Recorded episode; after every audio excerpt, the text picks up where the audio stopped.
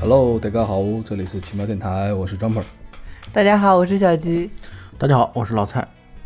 呃，我们三个呢，刚刚刚刚刚刚看完一部电影，一个特别牛逼的电影。好，赶紧说吧，赶紧说。这部片子是最近大热的三块广告牌。对，三块广告牌。嗯，之前前些日子呢，不断的有不同的朋友啊，给我来推荐这部片子，就是我说这个还没还没看呢，呃，今天终于抽出了时间，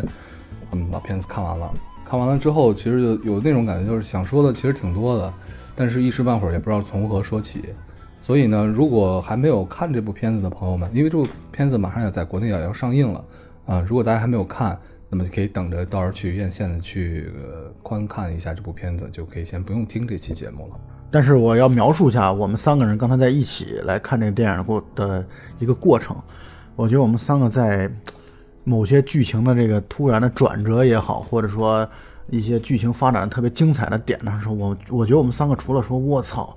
而且是持续高密度的说“卧槽”之外，我们没有任何的语言可以来表达我们对这个电影的一些剧情上的这个震撼或者震惊。可见我台的主播在这个词汇量方面是多么的匮乏， 是吧？特别贫瘠啊！对对，就是确实是。那这部片子的导演呢，同时也是他的编剧，叫做马马丁麦克唐纳。呃，他之前的一个片子叫《七个神经病》，对，就是或者说他比较出名的片子是《七个神经病》以及《杀手没有假期》。嗯啊、这两部片子应该是他之前的作品当中特别有名的，并且他在《七个神经病》当中的男主角叫 Sam 罗克威尔，也就是我们呃也录过一期节目《月球》是的啊，月球》里边的男主演，然后也是《七个神经病》当中的男主角，没错再次在这部片子当中奉献了非常精彩的一个表演。对，Sam 在这部片子里面演的这位呃警官呢，叫做 Dixon。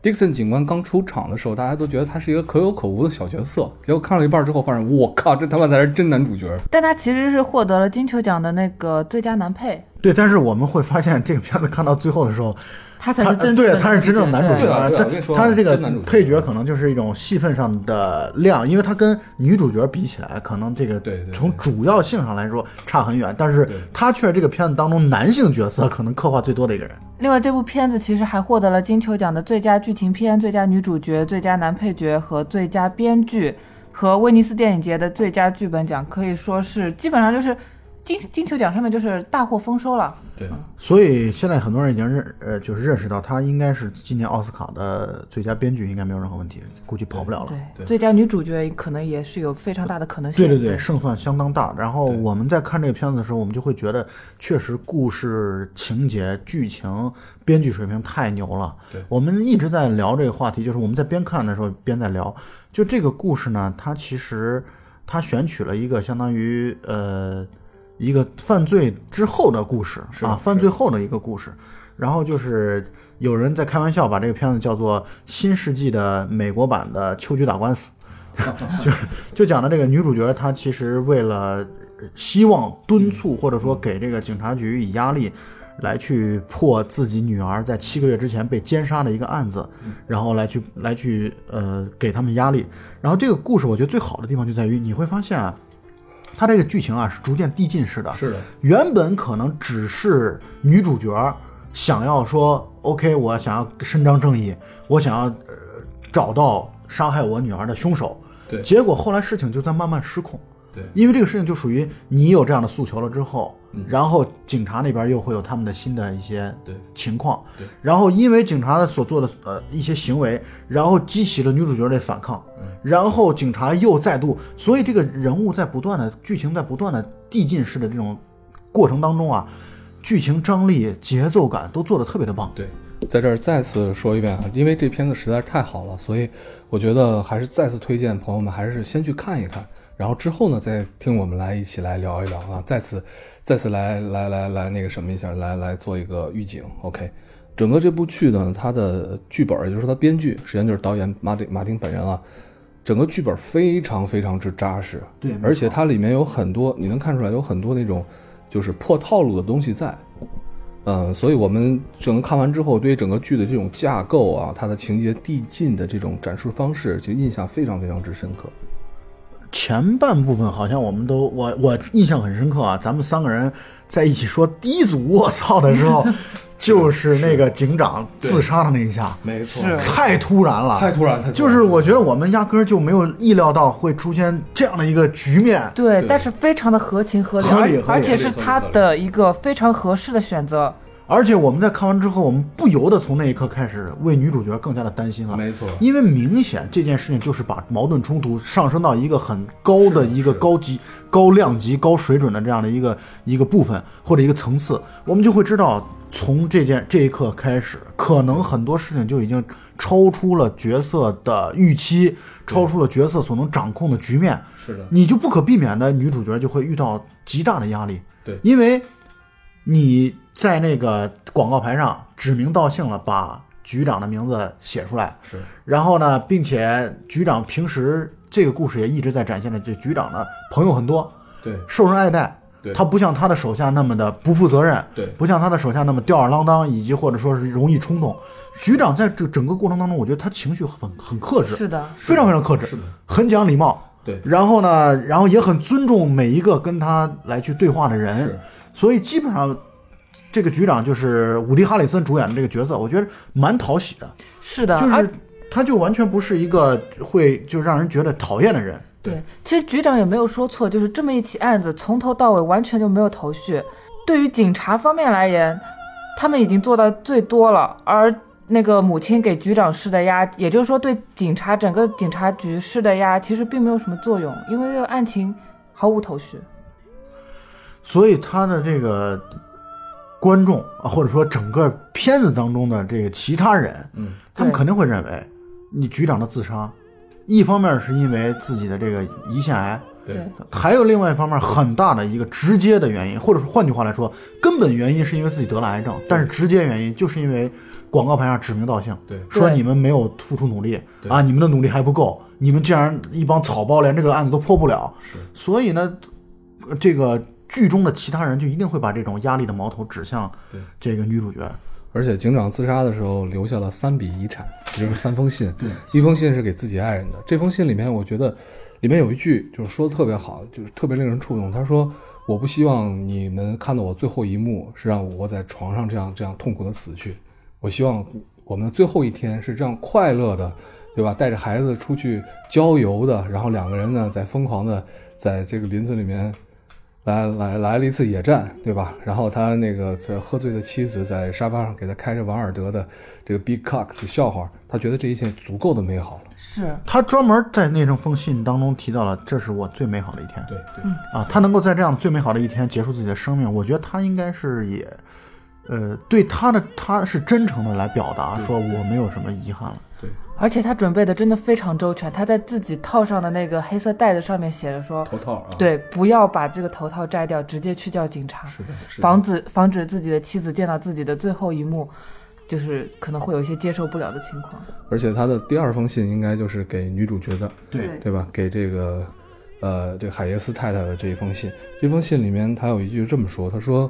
我一想到呃，你认为我对于这个你女儿的这件事情无所谓，我就感觉特别痛苦。对，就是换句话来说，谁都不希 望受冤枉，啊，谁都不希望就是受到一种无端的指责，就是，呃，我认为我已经尽力了，是，然后呢，但是呢，我也无能为力。这种情况下，我觉得也我也很痛苦，就是我不希望你让你觉得好像只有你一个人痛苦。这件事情是我们这么一个小镇上的一个没有未破的案件，我们每一个警察其实都是承受着压力的。对，所以呢，我觉得他讲的他沟通的很真诚。是的，这个这个编剧在做这些对白性的内容的时候，做的非常的扎实和精彩我。也这么说的，对，对白写的非常的棒。然后第三封信呢，就是给他的下属 Dixon，也就是我们刚才说的后半程的这个真男 主。 他这封信里面也是这个推心置腹，写的非常，就是说别人都觉得你是一个混混，对嗯吧？但是我认为你是一个能够成为真正的警探的的这个这个才能的人。而且换句话来说，其实这封信如果不是因为局长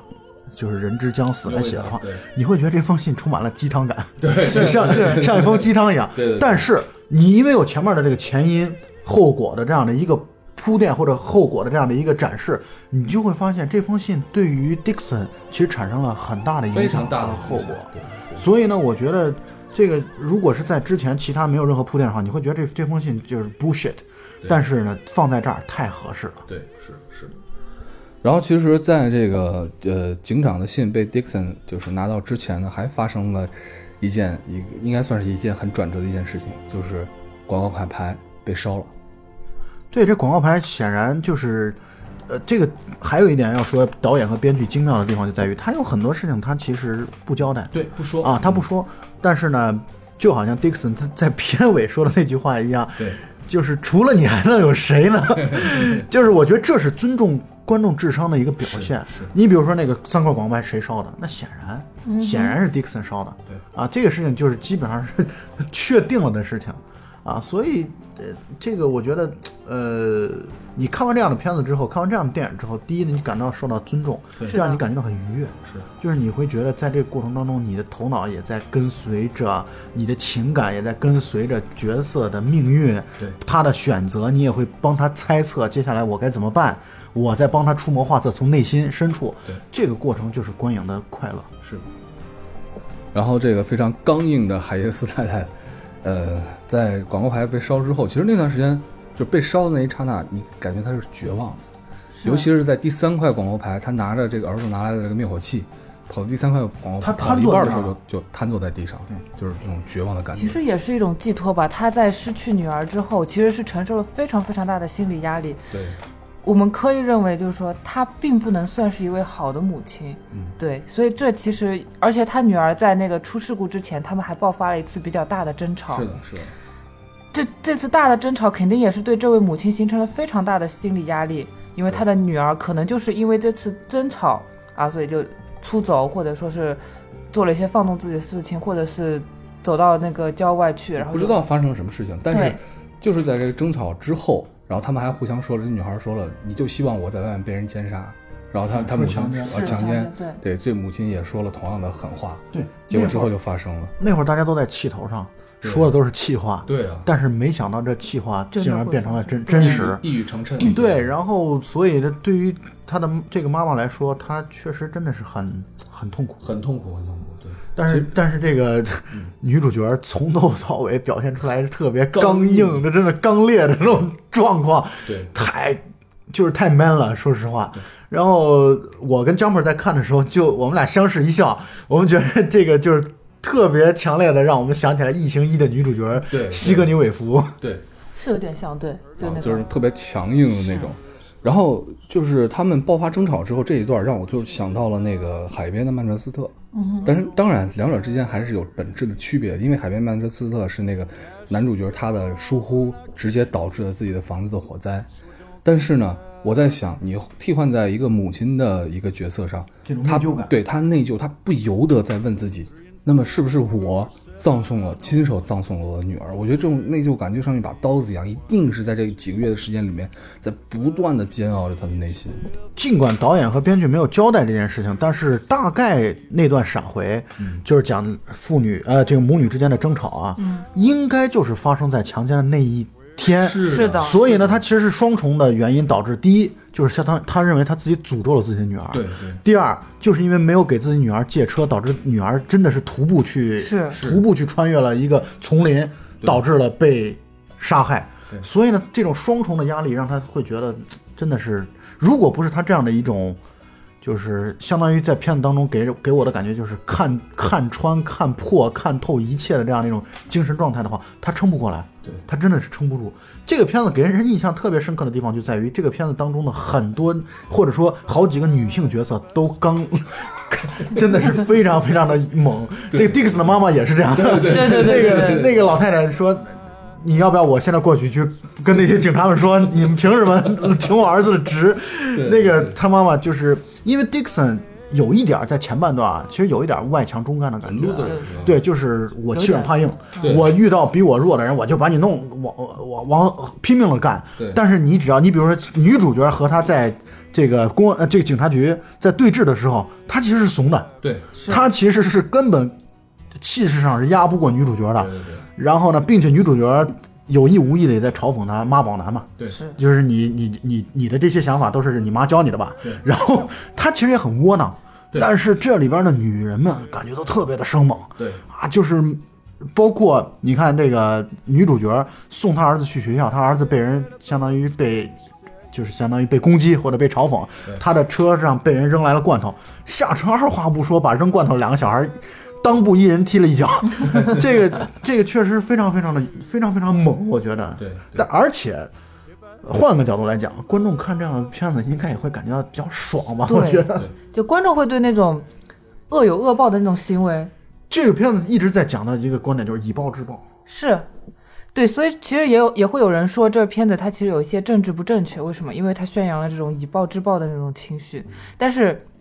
大家看这种片子就会觉得特别爽对，。从观感的角度来说，确实就会比较爽一些。广告牌被烧之后，这个报应来的也非常的快啊。这个 Dixon 呢，就是接到一个电话，说让他去拿这个警长的信，记得吧？然后结果呢，当天晚上警察局就他一个人，然后在那儿看警前任警长给他留下的信，然后看得非常的感动。但是外面就是这个刚烈的母亲准备了五个燃烧瓶，就准备四个燃烧瓶啊四个燃烧瓶，把警察局给烧了。烧对，最后一个燃烧瓶就在这个 Dixon 的后背呃处炸裂开了，因为 Dixon 一边读着信，一边戴戴着耳机听着呢，他听不见外面的声音。对，他的耳机应该降噪功能特别 的好。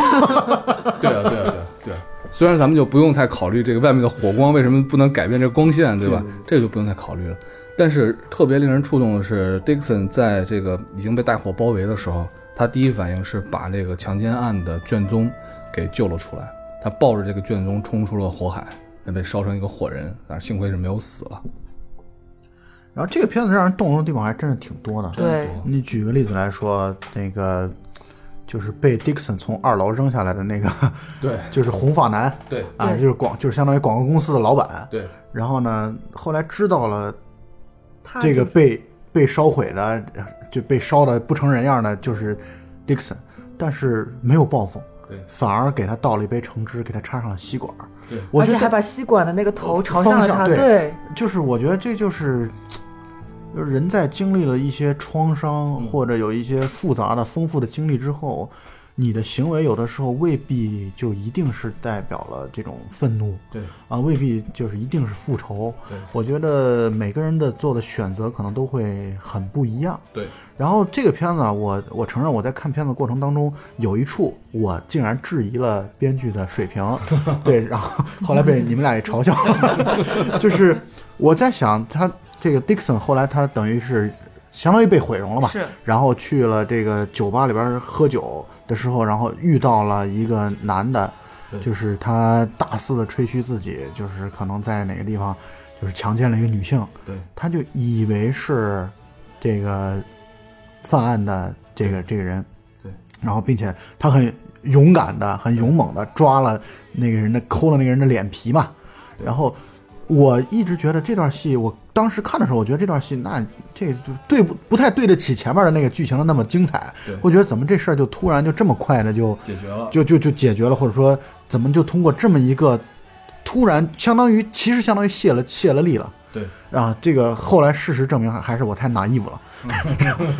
果然啊，对果然这个片子到最后的时候有，有评论也在说，很像《杀人回忆》的感觉，就是你以为杀人凶手已经找到了，对，但是呢，其实最终编剧还是又涮了我们一把，是的，就是这个人并不是 DNA 完全没有匹配上对这个当时的凶手所残留下来的这个 DNA。而且这幕戏其实很精彩，在于这个 Dixon 当时其实也喝大了，对，但是这时候真是有勇有谋，他先晃晃悠悠外面假装在外面抽烟，结果看了对方的车牌号码，然后呢，接下来在这边开始挑衅，抓了对方的脸，就在这个呃指甲里面留下了对方的皮屑，就拿到了对方的 DNA，有勇有谋。只不过呢，结局确实刚才说的 DNA 并不匹配，是，而且他最后就是把 DNA 送去检测之后，他去找了那个女主角，然后跟她说的那番话推心置腹，真的是让人感觉非常的动容。觉得升华了。对，因为这个片子，我的观点啊，就是嗯我觉得这个片子从头到尾，其实每个人都挺丧的是啊。这种丧不是说他自我选择丧，嗯对而是过得很没有希望。你比如说局长，这癌对症是癌症癌啊症嗯没有希望对，而且尤其当一个有癌症的人又面对着那么美满的家庭的时候，这种绝望感就会更加的强烈。没错，然后 Dixon 没有希望，然后他他他没他过得没什么希望，对。然后呢，这个女主角过得也没什么希望，对，嗯都如 Walking Dead 一般。其实，但是呢，这个片子又在 Dixon 和女主角交谈的那一番话当中，一直不停的说：“我现在这么快就来找你，我就是希望你能够保留着希望。”是，就是我觉得这种强烈的对比，就凸显出来这段这番谈话的难能可贵，或者说它的弥足珍贵。后来 Dixon 给这个女主打电话的时候，然后跟她说不是这个人，然后女主当时就是几近崩溃吧。对，是但是女主是这么说了一句话，她说：“呃，对方说对不起吧。”然后她说：“今天是我满怀希望的一天，这已经比是平时好很多了。是是”这句话你仔细去品一品啊，多么的痛苦啊！真是，嗯，就是说，感觉就是没有最坏，没有最糟，只有更糟。对就是他的每一天都其实在煎熬、折磨，对如地狱一般的在度过。就是，是的嗯、到那一刻，我觉得我们作为观众来说的话，可能也能够，虽然无法完全无法去直接的体会到他们的感受，但是尽可能的能够接接触到或者体会到主角的这种心路的历程。然后那个有关于那个被抓脸那个，就是就是那个嫌疑嫌疑人，嗯嗯，其实他的身份整个在电影后面也暗示了，他应该是从呃几就是几个月前，他当时还应该在伊拉克，对因为是应该是这个伊拉克海湾战争的时期，对他在伊拉克，然后刚从伊拉克回来，嗯，其实你去仔细想想，这个人他所经历的事情也是特别丧的，因为是啊你看他之前的时候，他是一出场就充满着愤怒的一个人。他对一之前一出场是第一次出场是在女主的那个便利店里面出场的，对吧？砸碎了一只兔子，并且他声称，他声称他是局长的朋友，对，但是我觉得他声称局长的朋友是有可能的，到最后看来，而且他还声称自己就是强奸犯。对他声称自己什么，而啊我且觉你得仔细这品种一品，情况，你可以感觉到一种战争后遗症带对对他的很精明神显带来的错乱。所以他说的可能就是真的，只不过他强奸的并不是这个女主的女儿而已。而且这个当中有一些细思极恐的地方，就在于他当时在吹，不管是吹嘘也好，还是真实也好，嗯他在说他强奸了一个女性的时候，他说这是我在那儿的最后一天。我们是不是可以大胆地猜测，他其实是在伊拉克，对或者要离开的那个时候来去犯了某一个案子？对是可能是最后的一种释放的那种感觉。对对，所以其实呃，女主角和那个 Dixon 最后踏上那个爱荷华州的时候，最后有没有去解决那个男的，真我不觉一得定，真不一定，是是是真不一定。就是我之前一直觉得，就是或者我看的时候，我觉得他们俩是肯定是要把那个男的崩了的。但是我现在此时此刻在跟你们聊的时候，我也觉得真不一定，因为我这个片子给人的感觉就是每个人都饱受创伤，是的，这种创伤到底是谁带来的呢？就是就是生活带来的，还是怎么样的？所以呢，凸显出来这个万恶的资本主义，每个人都活生活在水深火热当中。 我觉得我们社会主义就是特别的好，我这就是我看完之后最大的感受。对你说的对，其实片中还有一个人是完全没有经受这种创伤的，那就是那个女主的前夫的小 女友，他应该是傻白甜，对他应该对对是对承包了这个剧中为数不多的所有的笑点。对，嗯，对，其实从那个呃，从他的角度上，我不知道，我猜测啊，编剧是不是要表达出来这种感觉，就是当你去没有经受过严肃的生活的时候，你当你这种还真傻的时候，当你还没有认真思考的时候，你可能就不会受伤，你可能就会这种简单的快乐，这是我的猜测。对，因为确实刚才小鸡说的挺对的，我感觉这个片子从头到尾，唯一一个就是过得特别 的 happy 快乐的，就是这个他的前夫的小女友。啊，其他每个人都是或多或少有心灵的创伤，包括那个侏儒，是包的括女主角的儿子，没错然后包括她的前夫。里面有啊就其实是包括关于我觉得她的前夫都对是这样的。关于他们家庭的有一些细节，就是她前夫第一次出现的时候，因为他弄了广告牌嘛，她前夫其实很气愤的，对吧？你弄出这么一件事情，那么、呃、他也觉得确丢脸啊对，很丢脸，而且你用的是我的钱啊，对吧？我留的这个拖车，你把拖车卖了的钱，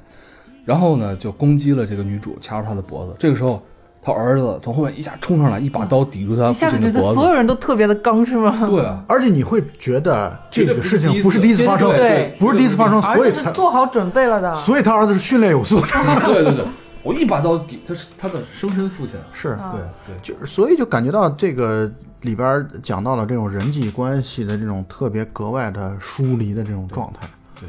嗯、人和人之间的这种冷冷漠的这种状态，包括我觉得，我觉得 Dixon 和他的妈妈的关系也不是那么的融洽，啊显，然就是 Dixon 的妈妈一直其实是一种强势的对待儿子的态度，然后 Dixon 对妈妈呢是属于又爱又怕有的恨嗯又恨的这样一种状态，所以我觉得这个这个好的电影就在于你可以琢磨和玩味的东西特别特别的多，对，就是你有很多东西你你事后你细想起来会觉得，哎呀这个对地方挺有味道啊，这地方挺挺有意思，这就是一个好电影的一个魅力和价值。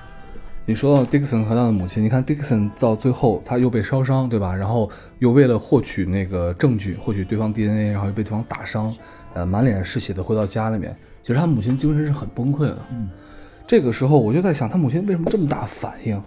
可能就是因为之前 Dixon 差点被烧死的那一次。当然了，就是你说这这个片子当中啊，人和人的这种感情啊，很多时候我觉得好像过的就是唯一让人觉得就没不拧巴的感情，只有局长和他的老老婆婆，是就是这是唯一的让人看起来不不那么拧巴的感情。他们很快又他们他们是真正的这种默契或者对对对幸福，对但这种幸福一下就被快速的夺去了。啊，所以每个人都是饱受创伤，包括你看有一个镜头我印象非常深刻，在那个局长就是伍迪·哈里森自杀之后，他的老婆搂着两个女儿躺在床上，特别绝望和无助的那种状态，然后那个状态让人感觉特别的动容，因为他的两个女儿其实都很漂亮的两个小姑娘，对然后正是特别年幼的这样的一种状态，岁啊，然后就是处于很懵的状态，就怎么就父亲就就直接就自杀了，就这其实对人的伤害非常非常大，你会就会感觉到，那他们可能就又会是下一轮的这种失这种失意的或者说是悲伤的一个故事的开始。这里面还有一个角色，呃，里面角色叫做 James 詹姆斯，他就是由《权力的游戏》里面那个我觉得最棒的演员，呃，小恶魔来演的。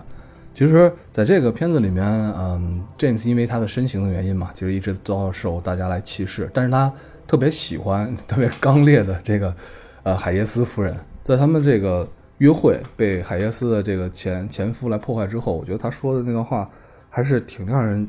觉得扎心的。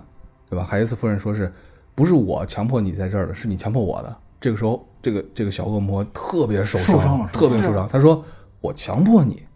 我是邀请你。”对他用的 ask 对，ask，哎，我觉得那段看让人觉得特别心酸。对，因为这个片子当中，它其实呃，它如如果限于时间关系啊，它其实我们要讨论能讨论的话题其实是非常非常多的。但是限于时间关系，我们很多东西没法展开来去谈。但这个片子当中也充满了不少的，你比如说对于这种呃边缘人的这样的一种关注。对啊，包括这个片子当中讲到了同性恋，讲到了这个有色人种嗯对，讲到了这个小就是这个相当于侏儒，对啊，这所以这个片子当中这个小侏儒所代表的这样的一个角色，他其实就是真的是很伤心，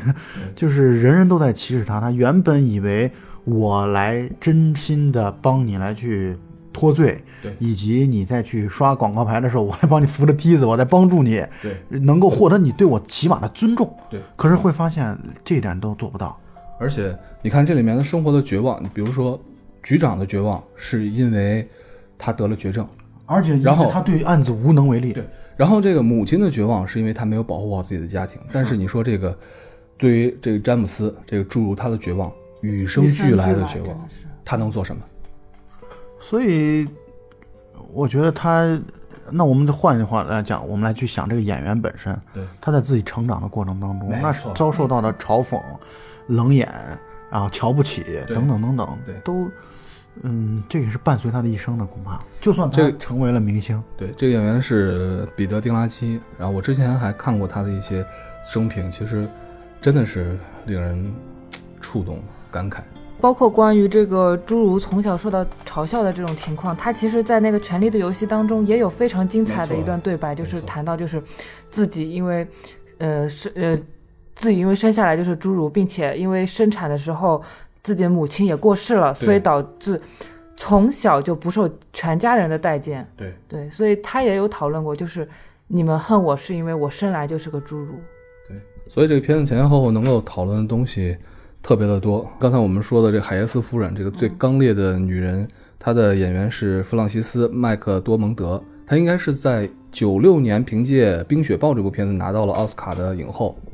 对，是九六年的《冰雪暴》，然后在九七年的第六十九九届奥斯卡金像奖当中最佳女主角对对。然后她的身份呢，她是是这个就是《冰雪暴》这个电影，就电影版啊，是科恩兄弟的。嗯科恩兄弟是乔尔·科恩和伊桑·科恩两兄弟嘛，是然后她其实这个女主角是乔尔·科恩的妻子 OK，啊，所以是科恩嫂。然后我刚才查了一下，她大概获得过的提名和就表演类型的这种提名和奖项有二十二次之多，而且全都是特别重量级的，比如说威尼斯电影节对、金球奖、奥斯卡奖等等。对啊，她确实是一个非常非常重量级的一个一个演员，然后确实太刚烈了，这个就是不不得不再次感慨这一点，就她在这个片子当中所表现出来的那种超越女性的那种那种那种刚强，我觉得对特别特别的强硬。对，但是呢，这个片子，呃，我对她的两次的表情印象很深刻啊，嗯一次是她的哭，是啊，还有一次他的笑，他的笑是哪一次呢？就是在结尾的时候，他们两个人要去，呃，他们两个人要去，相当于要去惩戒那个吹牛说自己这个强奸了女人的那个那个坏人的时候，他就他就他就很认真的跟 Dixon 说，呃，对不起。那个烧警察局的人是我，Dixon 回说：“这还用说吗？ 不是你还能是谁呢？”然后他那时候露出了非常灿烂的，就是有点儿整个片子超出这个片子剧情之外的这种灿烂的笑容。他而且其实这个也效有点果释然吧，我对，觉得。嗯这肖容可能是他在整个片子里面唯一一次最放松的时候。是是是对是对对，然后给我的感觉就是那一刻，他获得了 Dixon 的谅解，是的，然后呢，他也从烧 Dixon 的那种内疚当中解脱出来了。得自己的是，所以我觉得那一刻在车上的那段戏啊，一我们一直都在想啊，就是说我们说这个戏要在什么时候结束，是我们都觉得哎 OK，那拍这了个地车方就可以了。车远去，然后对对对把对三个对广告牌罩在里边，这事儿就行了。对对对对结果没想到最后在车里边还发生了如此精彩的对话，让人不得不赞叹导演和编剧的牛逼。而且呢，他的演饰演他儿子的叫做卢卡斯·郝思琪，然后这个男孩呢，实际上就是演《海边曼彻斯特》里面那个侄子的啊。他在张海本在边，张本在刚一出现的时候，他就看出来对这个呃这个角色了。张破完全不脸盲，跟我形成了相当大的对 比。因为这个男孩当时在那个《海边曼彻斯特》里面的表演，给我留下非常深刻的印象。虽然说在这个片子里面他的戏份不多，但是就是刚才讲到的，他就是拿刀然后来保护他母亲那一幕，你也能感觉到他这个男生这个男孩受这么长时间以来受到了多大的煎熬。然后再就是我们之前已经提到过了那个萨姆罗科维尔，嗯然后就凭借这个片子刚刚获得了金球奖的最佳男配角，但是其实我们认为这片子当中他是男主角啊，就是演 Dixon 的。是的，然后呃，我们挺推崇他的，因为他演了月球，一个人撑起那么大一对一一出戏啊，是非常了不起的。对然后还有就是这个饰演局长的伍迪·哈里森，现在好像最近几年的很多片子当中，他越来越频繁的在露面啊是。的，然后我去年年末的时候看了一部美剧，很精彩的美剧《侦探》，他在里边是男主角之一这伍迪·哈啊，对，伍迪·哈里森啊，我觉得很棒。伍迪·哈里森在很多片子里面都有出色表演，对吧？然后什么《惊天魔盗团》一二二里面还饰演两个角色，然后还有这个《星球崛起三》里面也有他，哦，是吗？对，然后还有那个你刚才说呃老无所依是吧老无所？依老无所依里面有他，对，然后是一个非常非常棒的演员，而且我觉得哈里森，我最早其实不是特别喜欢他，我觉得他长得有点怪怪的那种感觉对，因为他老演，他之前老演变态，啊，他之前在那个《天生杀人狂》当中，他就出演啊，就奥利弗·斯通，然后他老演这种变态，就是因为他的长相不讨喜，对就是不是那种让人看起来之后就就喜欢，能一点儿不是正派人物的那种那种样貌，但是这个片当中他却就是表现出来一种特别的人性的光辉的一面啊，所以让人印象很深刻。对，嗯，这个这个电影确实非常值得大家去好好的去看一下。对。那么除了这几个主要的演员之外呢，其实还有一些配角也是比较可爱的，我觉得大家可以在电影里面再去，呃，好好的感受一下。对，Jumper 在那个局长的夫人出现的时候说：“啊，这个演员挺漂亮的。” 后来 在漂亮啊，？后来在那个， 后来在那个小他女友的小女友出现的时候，姜姆说：“啊，这个女人也挺漂亮。哎，还不错，真不错。那我们今天大概就是聊到这里，然后如果一不小心听了我们节目的朋友们呢，啊，在此向你们来推荐一下，好吧？然后，如果说已经看完电影的朋友们呢，我觉得你们大家啊，一定还有很多的话要说，对就欢欢迎迎给和我们我们留一起言，来交流对，来交流流，来来，我们相互来聊一聊。嗯，我非常感谢大家，我们是奇妙电台电视商店的店，然后欢迎关注我们的微信公众号。呃，在喜马拉雅呢，我们的节目将进行首发，非常感谢大家。那么今天这期就先到这儿，好，谢谢大家。好，大家再见。下期再见。 Heard you sing in tongues of silver. Heard you cry on a summer storm. I loved you, but you did not know it. So I don't think about you anymore. Now you're gone, I can't believe it. I don't think about you anymore. Three and four were seven only. Where would that leave one and two? If love can be and still be lonely, where does that leave me and you? Time there was and time there will be. Where does that leave me and you? If I had a buckskin stallion, tame him down and I'd ride away. And if I had a flying schooner sailing to the light of day, if I had your love forever, sailing to the light of day.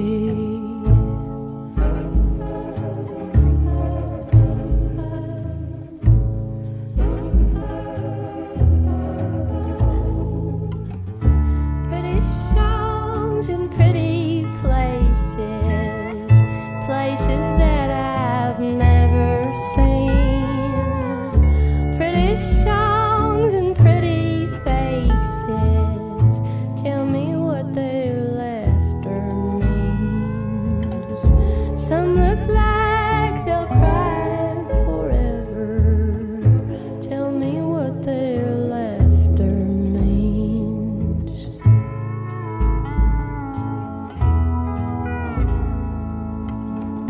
If I had a buckskin stallion, tame him down and I'd ride away. And if I had a golden galleon, sailing to the light of day. If I had your love forever, sailing to the light of day. Mm-hmm.